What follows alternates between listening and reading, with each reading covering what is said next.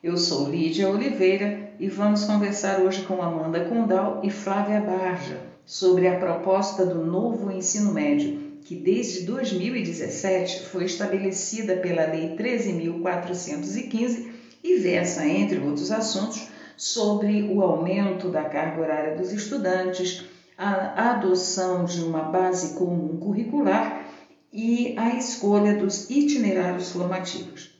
Esta proposta, de maneira muito pertinente, agregou os conceitos da educação integral, que dá uma nova roupagem ao que foi estabelecido para o ensino médio no dispositivo da LDB de 1996. É saudável, portanto, que periodicamente os programas de ensino sejam atualizados para atender e se adequar às necessidades da sociedade.